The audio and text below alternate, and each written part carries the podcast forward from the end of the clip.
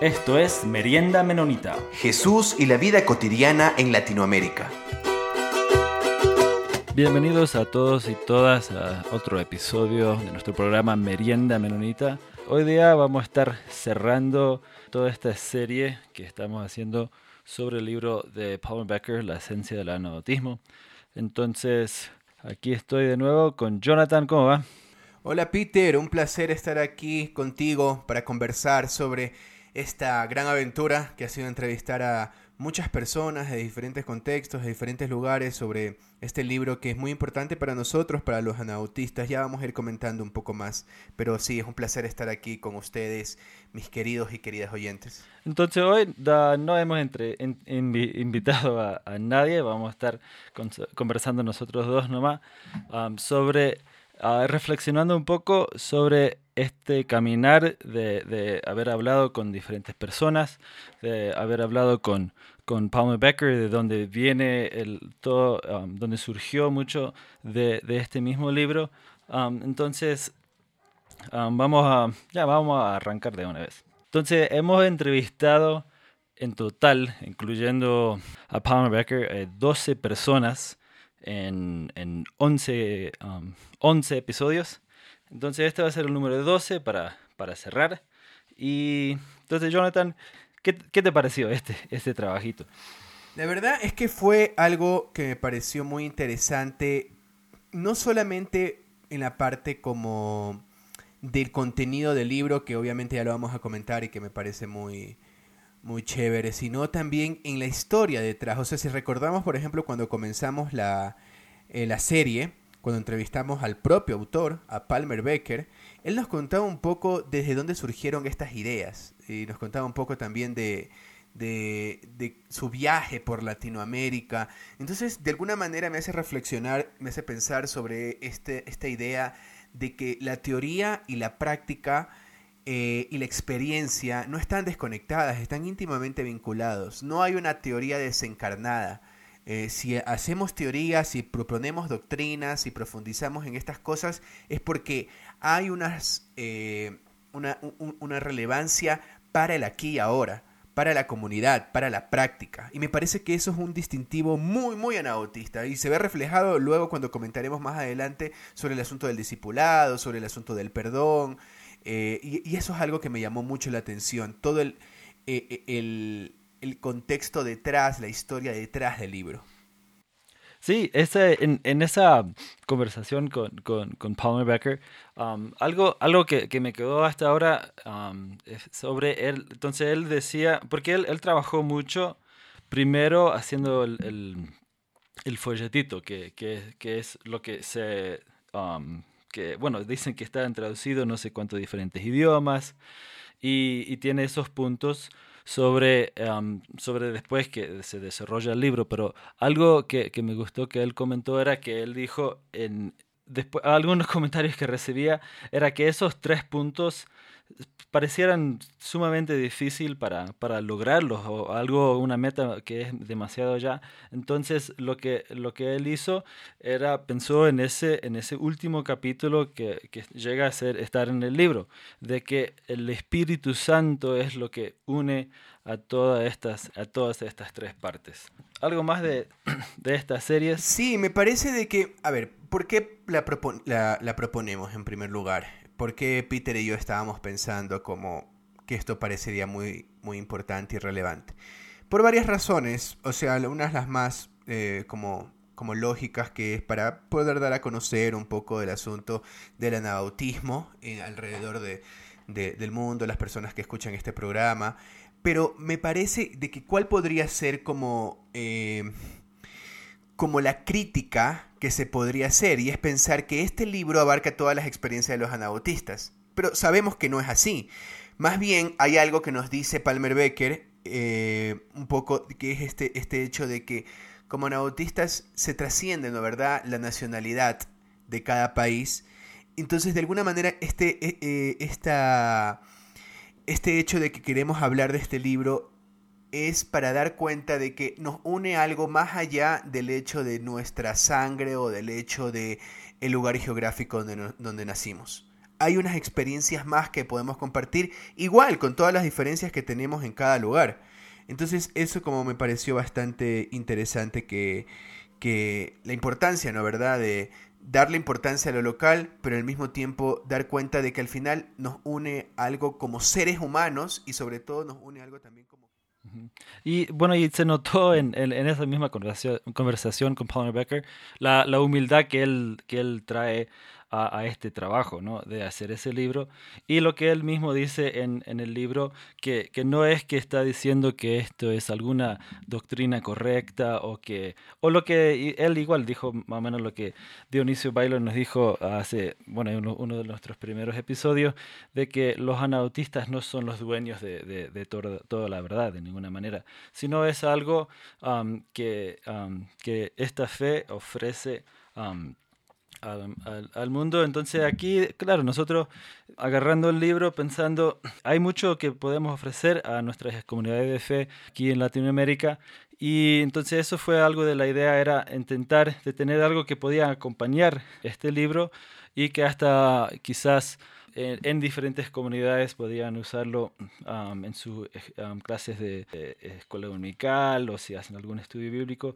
O al, al hacer, porque Paul Becker, la presentación que él hace en, en, el libro está bien bonito con, con preguntas al final de cada capítulo.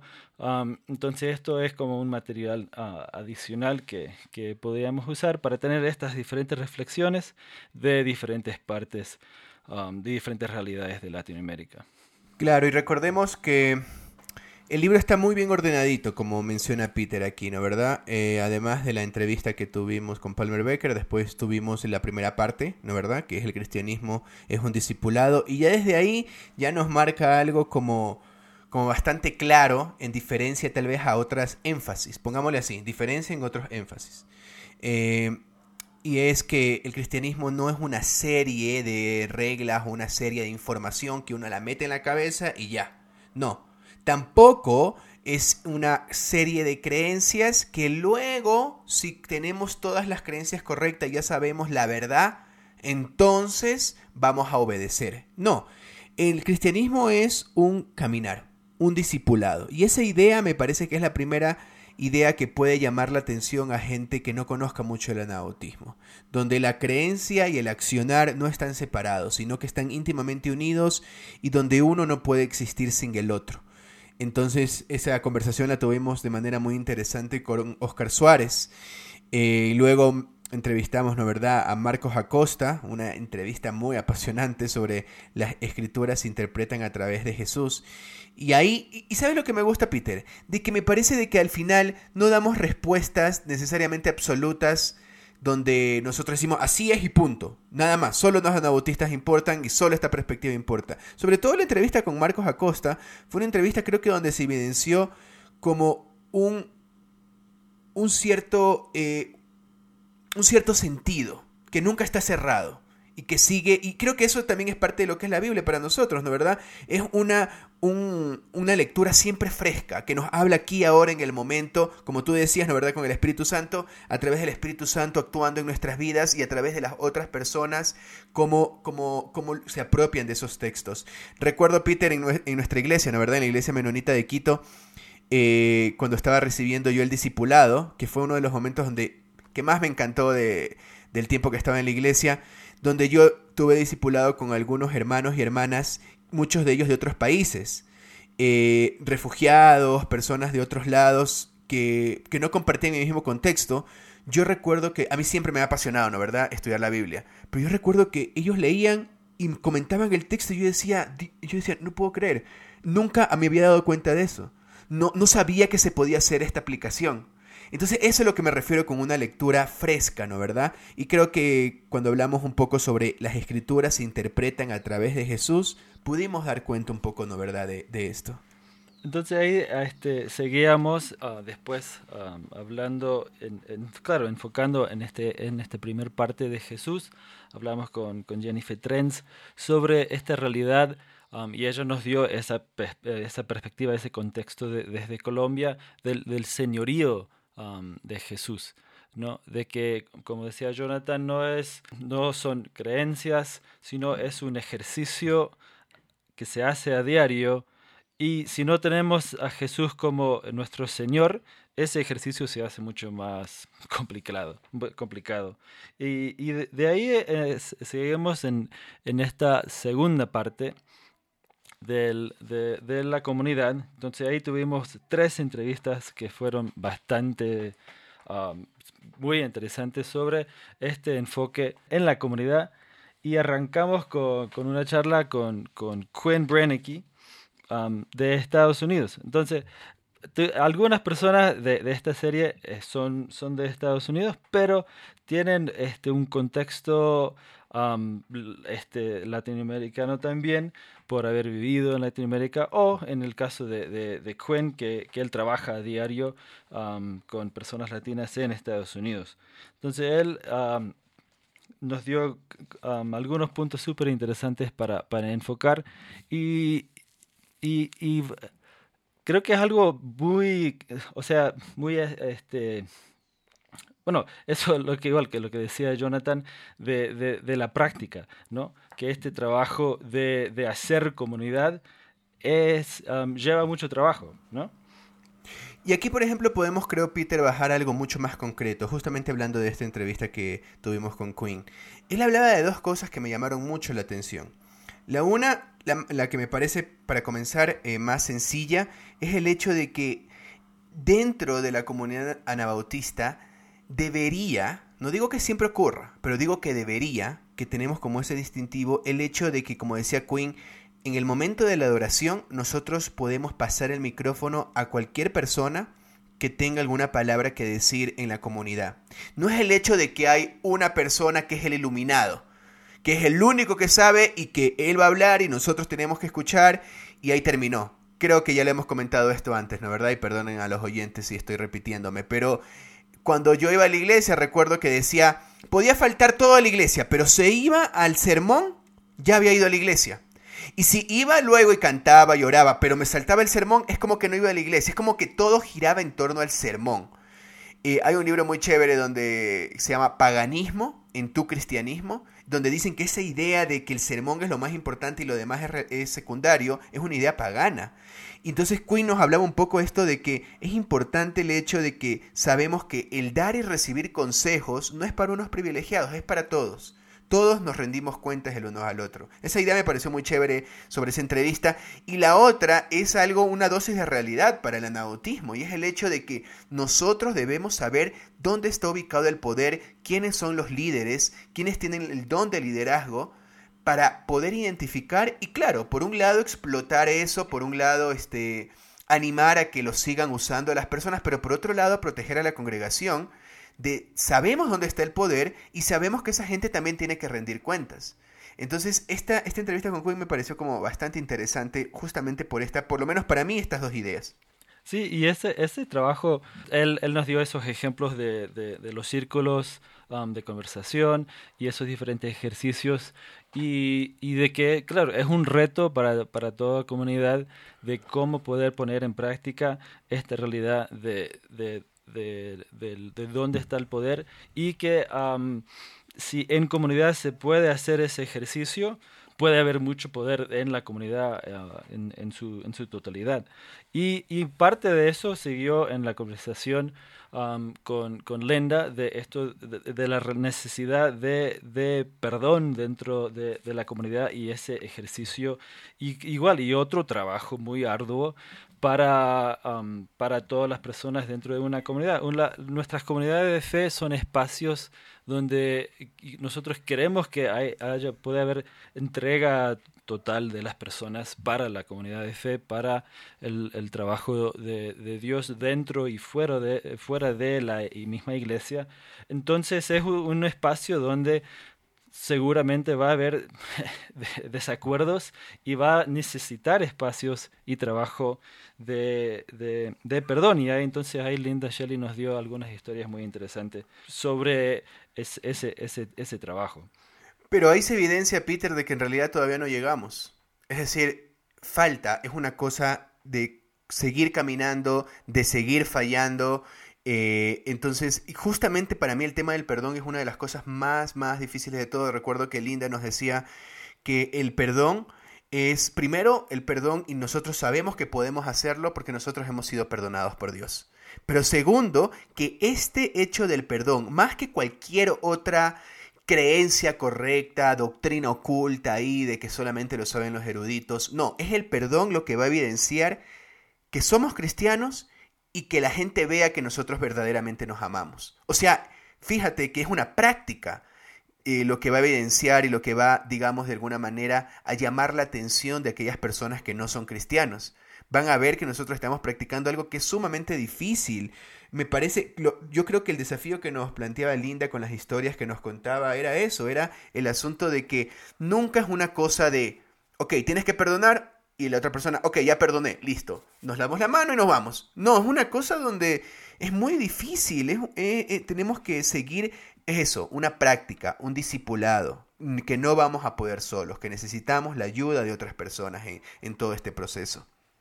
Entonces ahí, al tener Jesús dentro de, nuestra comunidad y tener Jesús enfocado en, la comunidad, Willy Hugo Pérez nos comentaba sobre esa idea de modelar nuestras mismas comunidades, como, como lo hacía Jesús. Jesús tenía comunidades, él decía, tenía comunidades de...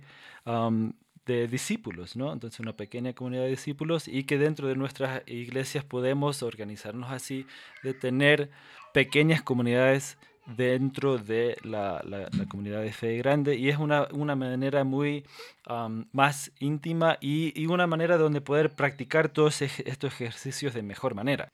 Y luego tuvimos, ¿no verdad?, las entrevistas sobre esto de la reconciliación, desde dos lados, ¿no verdad? Por un lado, la reconciliación que tenemos con Dios, estuvimos, estuvimos hablando con Raquel Viteri, ahí mi, ella también es de Guayaquil como yo, de la costa, de acá de Ecuador, entonces fue bueno escuchar ahí otra, este, otra experiencia, ¿no verdad?, de, de la iglesia anabautista, de la iglesia menonita ya, a diferencia de la experiencia que yo he tenido paradójicamente eso es chistoso porque yo soy de Guayaquil, pero conocí a los menonitas acá en Quito. Entonces ahorita hablando con Raquel era como conocer un poco también de los menonitas allá, ¿no verdad?, en Guayaquil. Y bueno, ella nos hablaba sobre la reconciliación con Dios, pero también teníamos el lado de la reconciliación unos con otros de Sandra Baez, cuando hablamos con Sandra Baez. Eh, también me pareció eso muy importante. Y justamente aquí, Peter, podemos ver esto. Es un asunto con Dios y es un asunto en comunidad. Los anabautistas resaltamos eso de que el perdón es con Dios, es algo vertical, pero también horizontal. La reconciliación es algo vertical, pero también horizontal. Entonces, esto es algo que, que siempre nosotros vamos a estar enfatizando mucho como, o deberíamos estar enfatizando mucho como, como iglesia anabautista. Y ahí Sandra Báez nos dio algunos, ah, o, sea, ah, recalcó algunos procesos de, de ese trabajo de, reconciliarnos entre hermanos y hermanas, el y de, que viene de, de, su experiencia y estudios en, este, en justicia restaurativa. Y eso nos entró en un en toda una, una, entrevista muy interesante y desafiante de Juan Pablo Lerrack, que, um, quien es un, experto en, en, este trabajo de reconciliación al, al, nivel mundial. Eh, Juan Pablo Lerrack ha trabajado en todas diferentes partes del mundo en cuestiones de conflictos armados y entonces fue una entrevista súper interesante. ¿Qué, ¿Qué, te impresionó de, de hablar con, con Juan Pablo? Una de las cosas que me llamó la atención es el hecho de que Siempre se le acusa a los anabautistas y a los pacifistas de que somos idealistas, de que en realidad nosotros no estamos como viendo la realidad como es y por eso apuntamos a cosas casi imposibles de alcanzar. Pero lo que nos dice, lo que nos comentó un poco Juan Pablo, eh, es que en realidad esto de la realidad es algo construido y si a nosotros nos parece algo más realista que otra cosa, no es porque hay hechos concretos que vemos que nos dicen y nos apuntan y nos dicen, sí, hay que actuar de esta manera. Es porque hemos modelado, ¿no verdad? Esta idea que él trabaja mucho, la imaginación moral. Hemos modelado nuestra imaginación de cierta manera que parece que la única opción que tenemos, más, entre comillas, realista, es ir a la guerra, es eh, actuar con violencia, es actuar con orgullo, porque hemos sido modelados en este, en, este, en este mundo de esta manera y nuestra imaginación está limitada. De, entonces, justamente podemos resistir a eso, modelar... O sea, lo que digo es esto. Yo creo que para los anabautistas y para la gente que lleva mucho tiempo en la iglesia en comunidades menonitas, en comunidades de base, en comunidades intencionales donde, se, donde la gente comparte unas cosas con otras, ellos no están pensando, uy, estoy viviendo en un lugar idealista. Esto, no, ellos están pensando, esta es mi realidad y lo puedo hacer con gusto y felicidad a pesar de las dificultades que se me presenten. Y más bien yo creo que si ellos viajaran a una ciudad donde no hay comunidad, donde tienen otras prácticas diferentes, ellos dirían, wow, esto está sumamente difícil de vivir, aquí aislado totalmente, no pudiendo compartir con nadie. Si, te das cuenta de lo que quiero decir, entonces eso me llamó mucho la atención de lo que decía Juan Pablo, que al final, más que una cosa de, de hechos concretos que están afuera, es el hecho de cómo nosotros interpretamos esos hechos a través de cómo nuestra imaginación ha sido formada. Claro, y él, y él dio ese ejemplo espectacular, me, encanta esa historia eh, basado en, el Salmo, ah, el Salmo 96 creo que es, de, de cuando la, verdad y misericordia se, se besan y la justicia y la paz se abrazan. Entonces, en todo ese ejercicio, en toda esa historia, este, tenemos que tener creatividad. No hay cómo hacer ese trabajo, no es cómo hacer ese ejercicio sin esa imaginación y esa creatividad.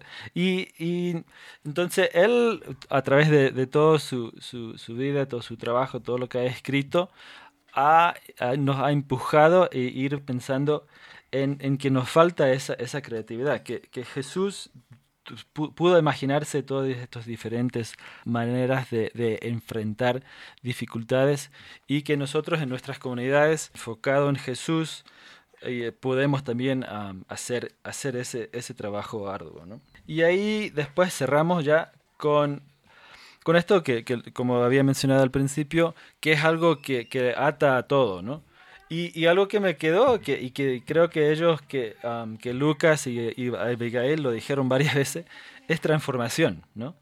Que el Espíritu Santo trabaja transformándonos y que nosotros tenemos que dejar, dejar que, que, esa transformación puede suceder y hacerlo ese ejercicio personalmente, pero también en la comunidad. Ese es un trabajo de que toda la comunidad también puede hacer. Sí, y eso en realidad es algo que a veces lo tenemos en la punta de la lengua en muchas iglesias cristianas, pero no nos damos cuenta de la relevancia y la, y la profundidad que tiene. Es el hecho de que cuando hablamos de transformación significa de que estamos yéndonos un, un poco en contra de esta idea de la esencia, de buscar... Has visto en estas, con mucho respeto, ¿no? ¿Verdad? Para, para todas a veces de la cual podemos aprender mucho, religiones orientales, donde nos mandan a buscar en nuestro interior, en nuestra esencia del ser, que está muy bien y eso te permite conocer, pero al mismo tiempo a veces creo que se puede caer, y en el cristianismo también, en el hecho de que nuestra esencia en realidad es algo perfecto y en realidad es algo que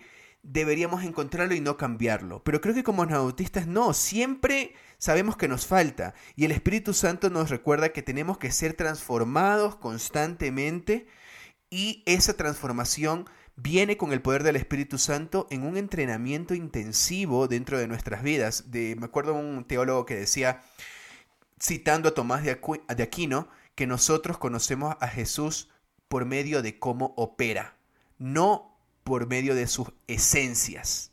Un poco reflexionando sobre el hecho de que si queremos nosotros conocer a Jesús, más que meternos y hablar, ok, vamos a estudiar la omnipotencia de Dios. La omnipotencia es definida de la siguiente manera, ahora sobre la uniciencia. Ahora, no, más que eso es ver cómo opera Dios en los evangelios.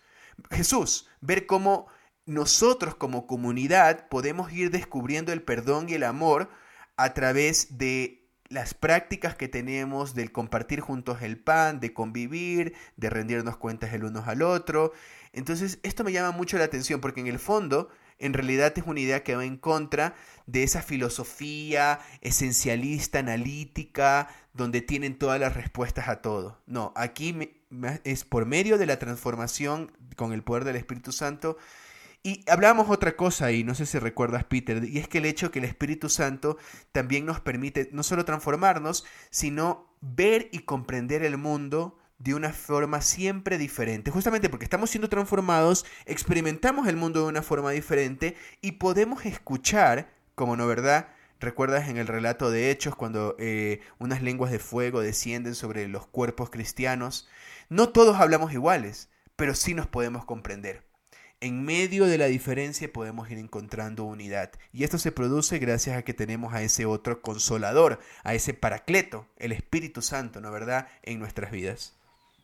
Entonces ahí eh, terminó toda esta, esta serie enfocando en, este libro. Espero que, que le hayan gustado. Algo que solo quizás para, para dejarlo y de repente um, con Jonathan podemos indagar más en, en otra uh, entrevista. Quizás podemos encontrar a alguien para comenzar. Quería, tengo solo unas cosas que, que me quedaron como ahí poco pendiente en el libro y uno, no sé, de repente es desde, por más por, por mi perspectiva, es que para mí me faltó un poco este, algo de hablar sobre la, la, sencillez, que de repente de nuevo es solo para mí mi perspectiva de donde vengo, uh, menonita desde, de, por un lado Norteamérica, pero creado en, en, en, el Chaco, que, y la influencia de mi madre puede ser, que, que, para mí me faltó un poco de ese, de ese enfoque de que el anabautismo lleva, es también un ejercicio de, de simplicidad y de sencillez. No sé, Jonathan, si, si de repente te, o, de repente no te cayó de la misma manera.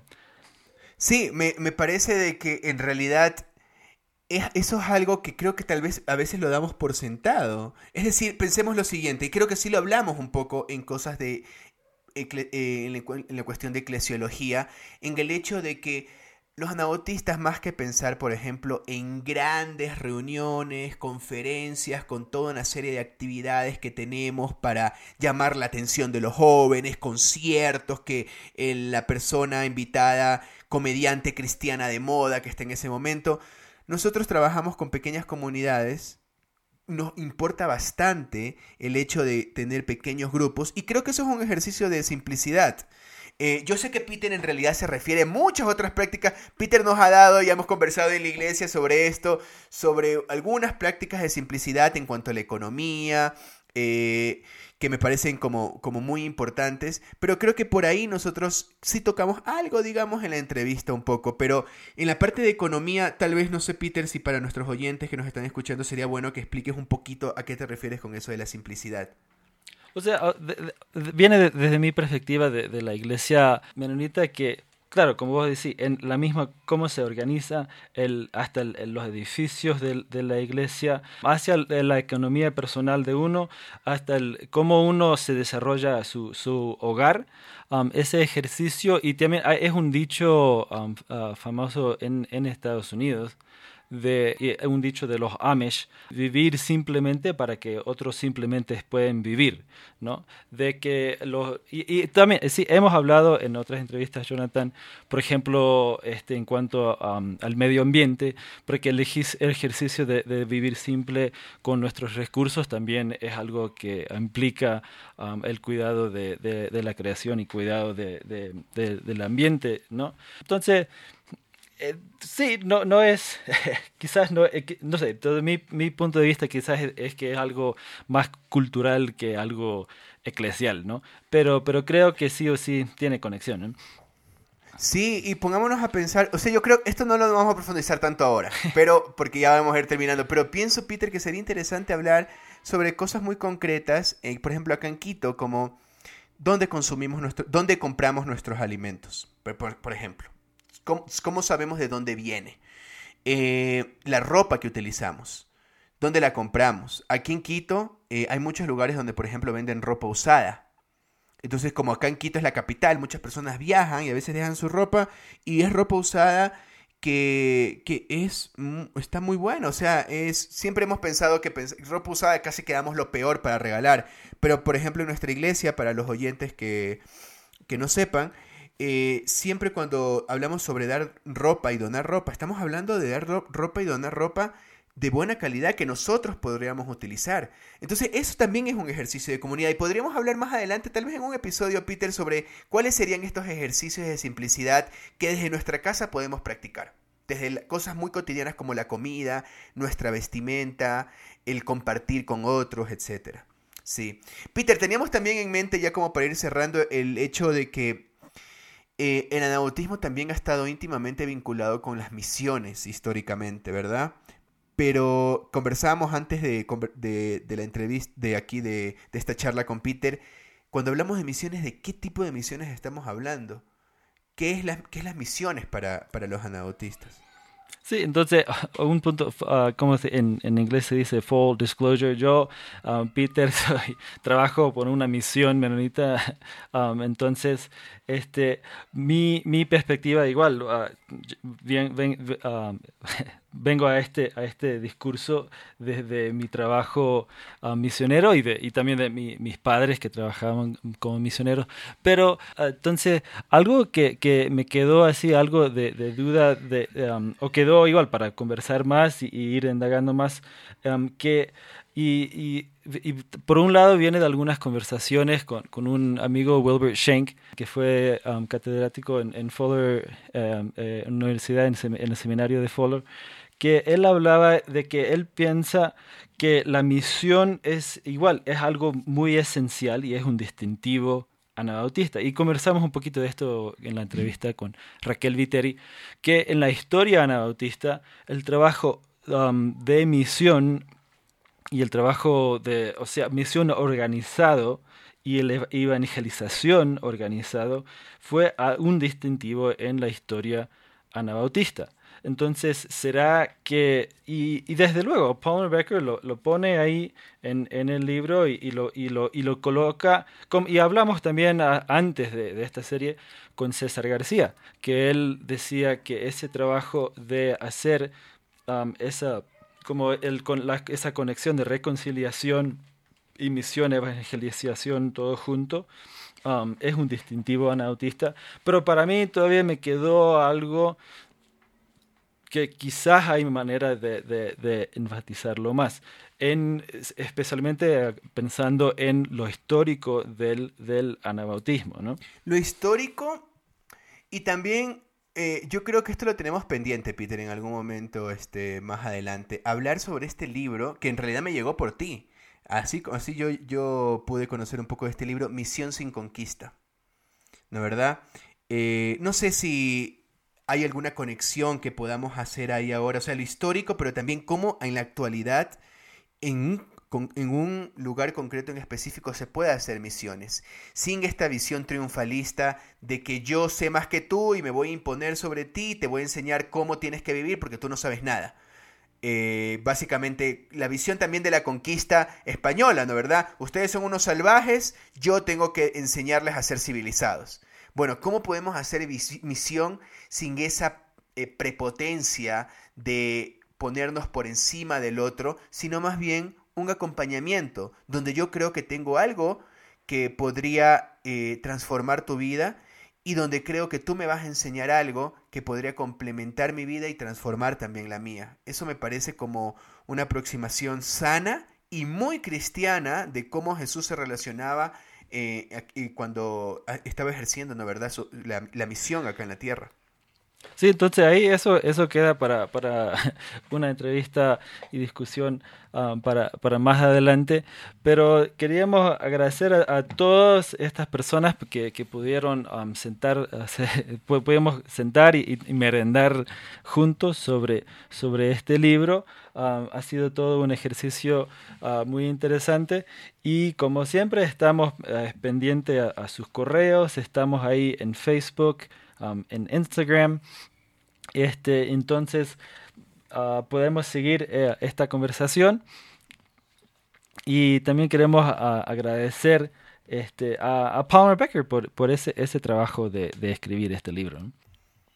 Sí, mucho muy, más adelante iremos comentando algún otro material que puedan eh, utilizar tal vez en las iglesias, tal vez en grupos de estudios, eh, pero yo creo que este libro específicamente que hemos comentado aquí es un libro muy muy bueno como para comenzar y profundizar eh, en qué es ser un anabautista. Como dice Peter, pueden seguirnos en nuestras redes. Solamente ponen Merienda Menonita en Instagram o Merienda Menonita en Facebook y nos pueden seguir ahí. Pueden comentarnos. Quisiéramos nosotros saber sus opiniones para ver en qué podemos mejorar, para ver en qué cosas podríamos nosotros hacer más entrevistas y qué cosas les interesaría a ustedes que, que nosotros profundicemos aquí en este podcast.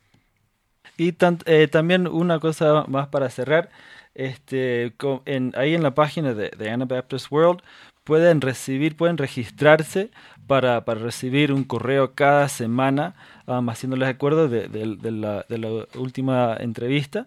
Uh, entonces esa es una manera fácil de acordar y de, y de bueno, de ser acordado de, cada entrevista que, sale, cada episodio que, estamos haciendo. Entonces, como siempre, agradecemos a la Red Menonita Misión y a la revista Anabaptist World para, por hacer este espacio posible.